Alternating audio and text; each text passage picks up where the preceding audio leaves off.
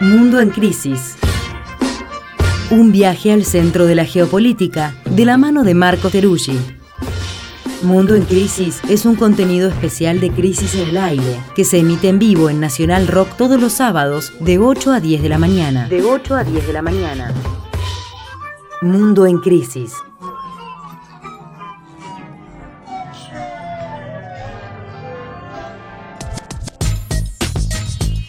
Llegó Marco Teruggi al estudio y todo lo que no se puede decir sobre las encuestas al aire se estaba diciendo con el micrófono cerrado. ¿Cómo le va?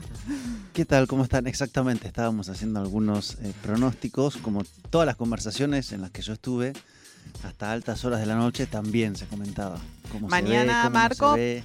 Participante de la cobertura electoral de Argentina para el mundo, ¿verdad? Así es, la que se está organizando en conjunto Revista Crisis Canal Red Latinoamérica, así que bueno, vamos a estar transmitiendo, contando, analizando, eh, desagregando datos, impresiones, espantos y esperanzas, eh, todo, Todo eso, eso. en vivo. Así es, pero este bloque no es para hablar de la Argentina, sino para hablar del mundo. Del mundo que, ¿Qué has traído hoy? y de...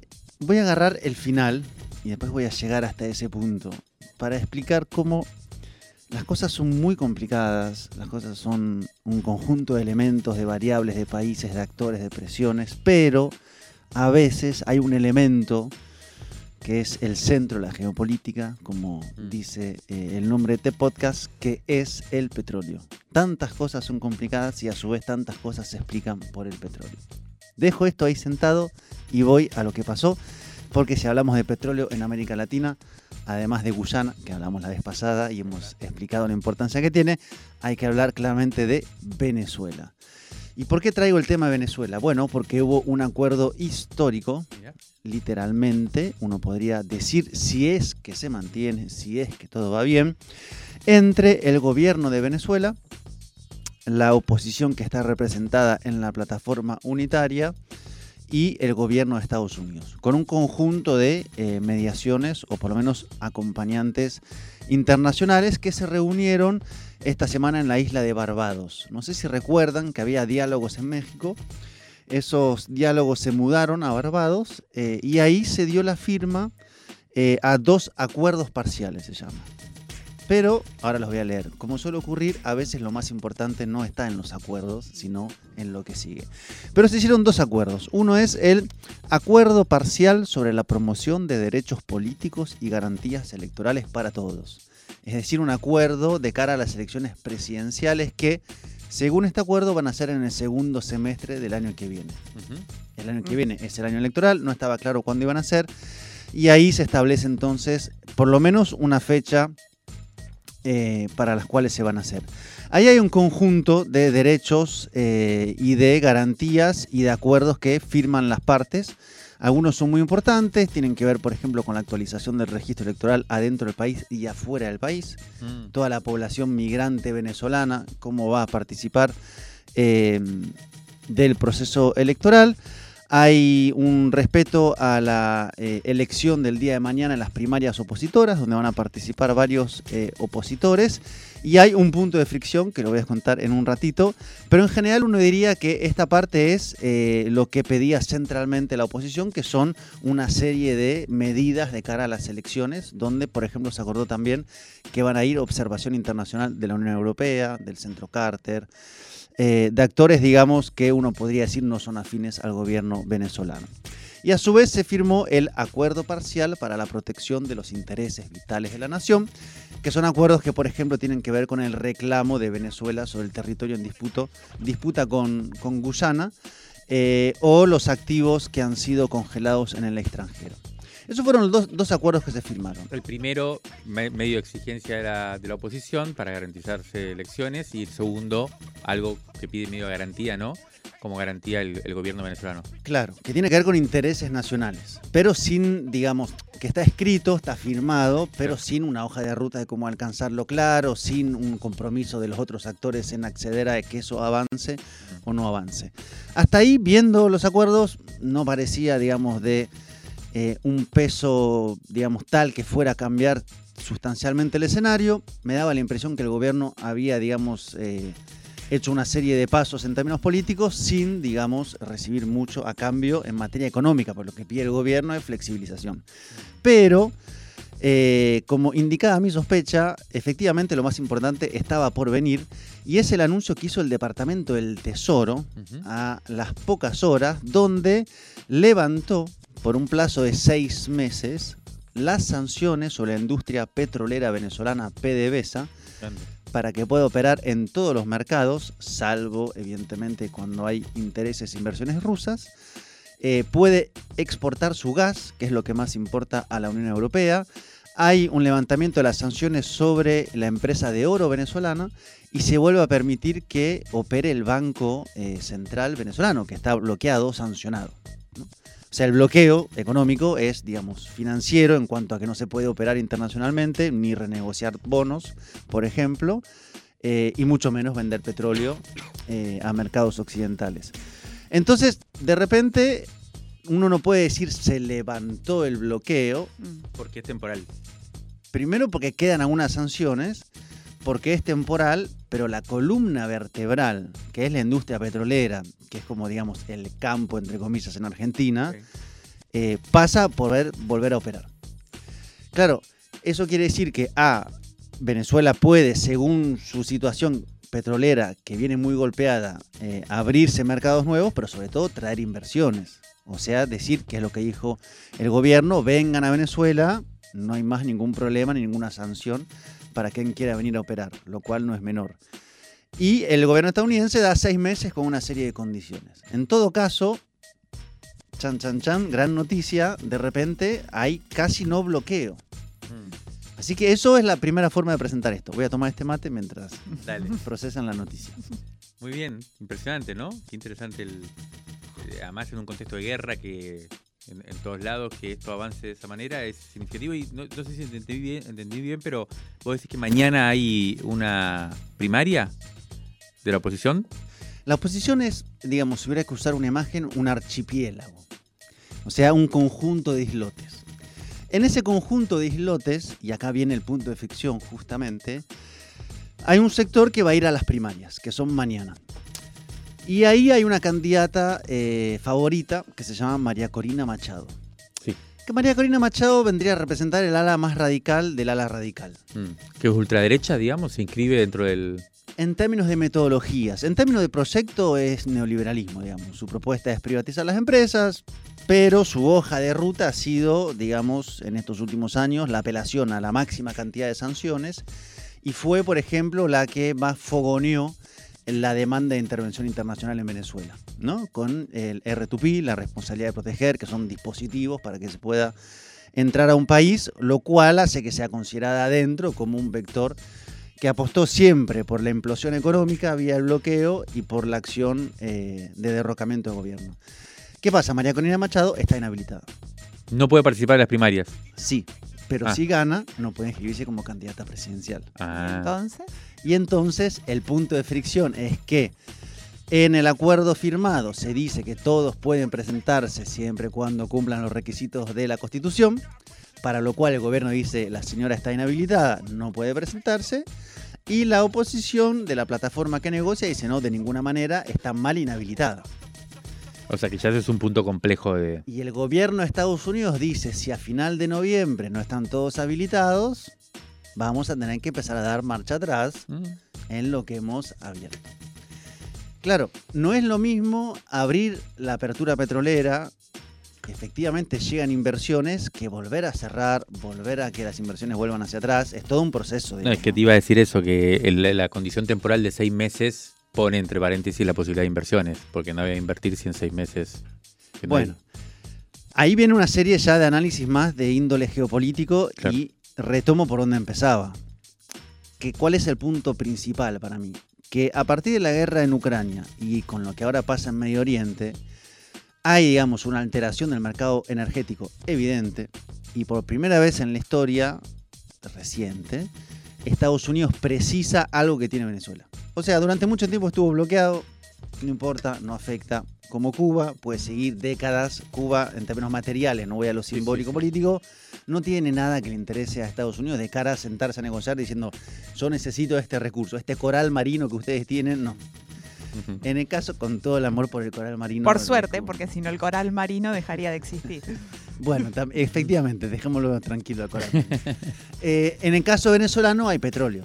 Durante mucho tiempo estuvo bloqueado, eso no era un problema para Estados Unidos, empieza la alteración de los mercados petroleros, las disputas que las hablábamos la otra vez, y en este caso la perspectiva de una guerra que efectivamente altere los precios petroleros, gasíferos, no solamente hoy, sino en perspectiva, y Venezuela es la reserva a puertas de Estados Unidos en una zona sin guerra. Claro. O sea, porque el problema de Medio Oriente no solamente es cada país, sino que, por ejemplo, el paso por el estrecho, donde tiene fuerte control Irán, puede ser, digamos, escenario de batalla, escenario de cierre, y todo eso es una crisis de un 20% de lo que circula. Después hay que atravesar el Mediterráneo. Bueno, acá no, es el Mar Caribe, relativamente plácido, se puede cruzar por Panamá, se puede irse para Asia, para África, no es una zona conflictiva. Entonces ahí viene la gran negociación. Por lo cual indica que tanto Estados Unidos necesita desbloquear la industria eh, venezolana para abastecer sus refinerías y aumentar la producción, y Venezuela está absolutamente dispuesta, cuando no deseante y necesitada, de que lleguen inversiones privadas. Entonces, una inhabilitación de Machado o un tema político interno, entre comillas, ¿puede llegar a revertir esa necesidad? Esa es la pregunta principal, digamos. Y todo parece indicar que todo parece indicar que va a ser una negociación muy, ¿no? Ahí Yo creo que sí, pero yo creo que la gran variable, o sea, la gran escenografía sobre la cual se da, es la guerra en Ucrania, que no se avisora todavía su final, que es el desacople de los sistemas energéticos, que es Medio Oriente, que es una Arabia Saudita díscola, que ya no responde a Estados Unidos, que es capaz de recortar con Rusia, una zona que entra en zona de inestabilidad total, me refiero a eh, el conflicto que está por lo menos en vía de escalar, eh, y Estados Unidos que quiere garantizar las fuentes energéticas cercanas. Estados Unidos y la Europa que precisa el gas que hay, por ejemplo, en Venezuela, ya que Mm. se cortó el gasoducto con Rusia. Así que, claro, Venezuela aprovecha, me parece, en el mejor sentido de la palabra, aprovechar la oportunidad que es tener por primera vez un elemento para que la otra parte vaya a negociar. ¿Qué va a pasar? No lo sé. ¿Y por qué solo seis meses? Digo, pensando en- en la extensión de las guerras, como que seis meses es un corto plazo como para agarrar y calcular después cómo, cómo entender eso. Es una buena pregunta. Yo me pregunto si no hay algo de las formas diplomáticas. Claro, Pero es un elemento de presión también. Es un elemento de presión. Pero es corto, digo, Sí. en cuanto a ellos y cómo agarrar y cómo asegurarse si la necesidad de petróleo va, a ser- va a profundizarse y no, se, no hay como en el horizonte que, que desaparezca el conflicto, digamos, el problema y la necesidad de petróleo es más a largo plazo.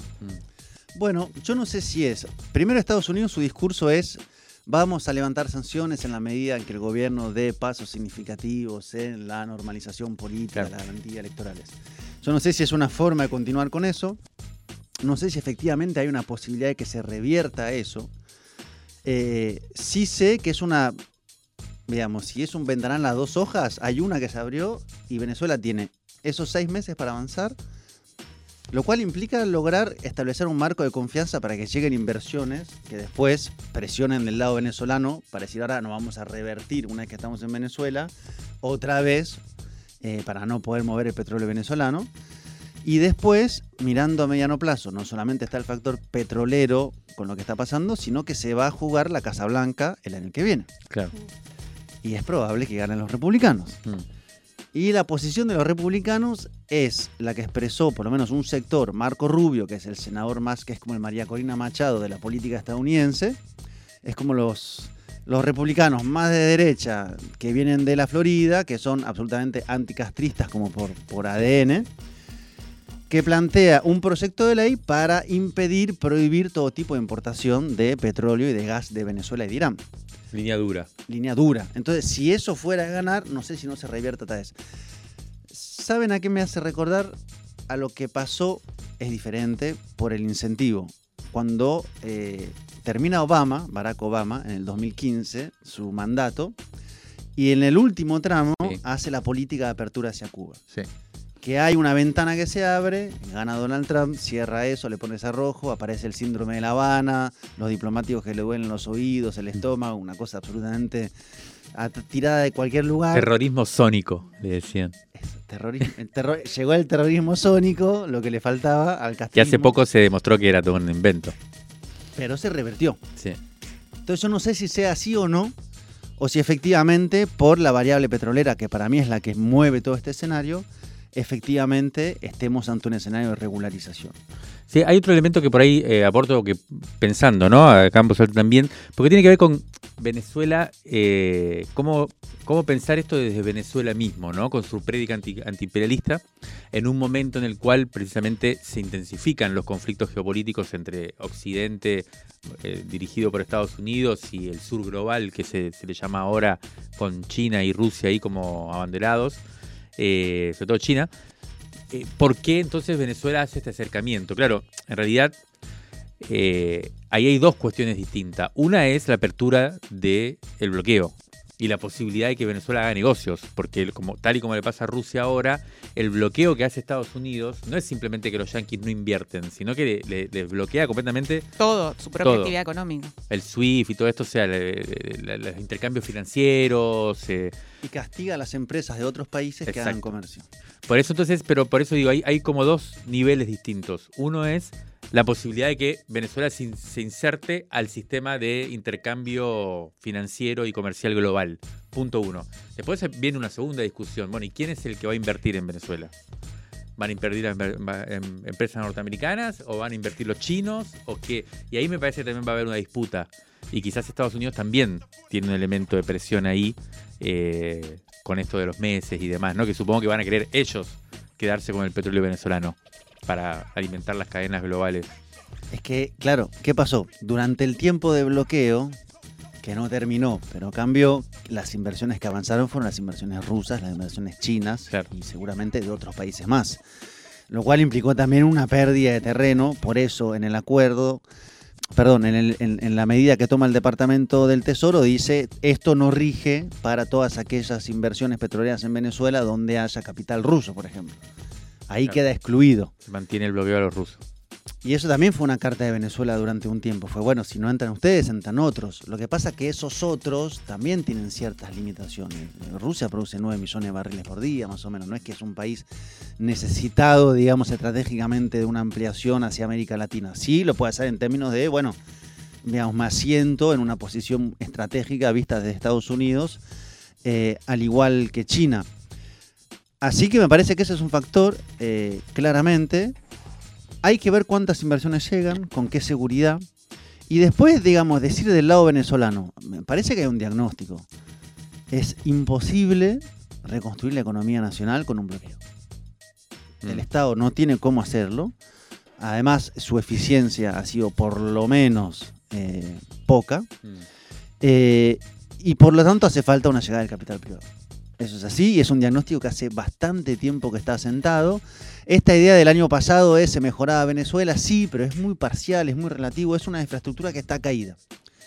No te quiero decir, sigo con las comparaciones con, con Cuba, que son tal vez las más cercanas, pero cuando uno llega, no sé, a La Habana, por ejemplo, y decís, bueno, acá hace falta un financiamiento mil millonario para volver a levantar toda esta estructura, esta infraestructura. Todas las empresas en Venezuela son eh, de servicios son estatales.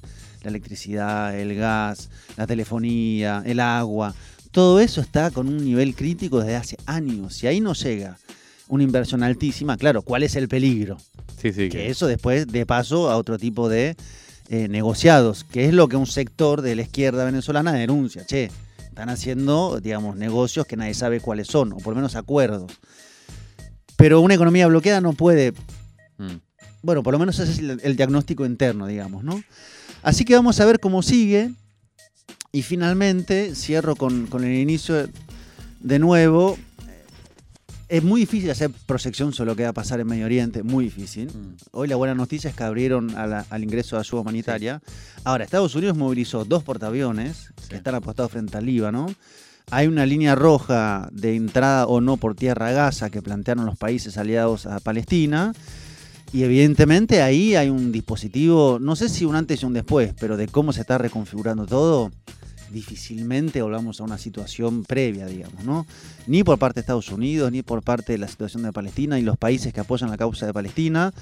No sé hasta dónde va a escalar, no sé si se abrirá oficialmente y frontalmente un frente de guerra con intento de ingreso de Israel a Líbano o el Líbano a Israel, no lo sé. ¿Qué va a hacer Irán al final si se entra a la franja de Gaza? En todo caso, se abrió una caja eh, Nadie de sabe Pandora que nadie sabe muy bien cómo cerrar, ni quién la quiere cerrar, ni en qué tiempo se cierra. Y los civiles palestinos, Sí, una tragedia al frente a los ojos del mundo. Bueno, es un temón ese de la guerra que por ahí vamos a tratar de, de desmenuzar mañana en el, en el newsletter, así que interesantísimo las novedades de Venezuela. Entonces, nos vemos el sábado que viene, Marco. Sí, claro. Igual nos vemos mañana en la transmisión, pero Con los resultados. a ver qué Nervios. pasa.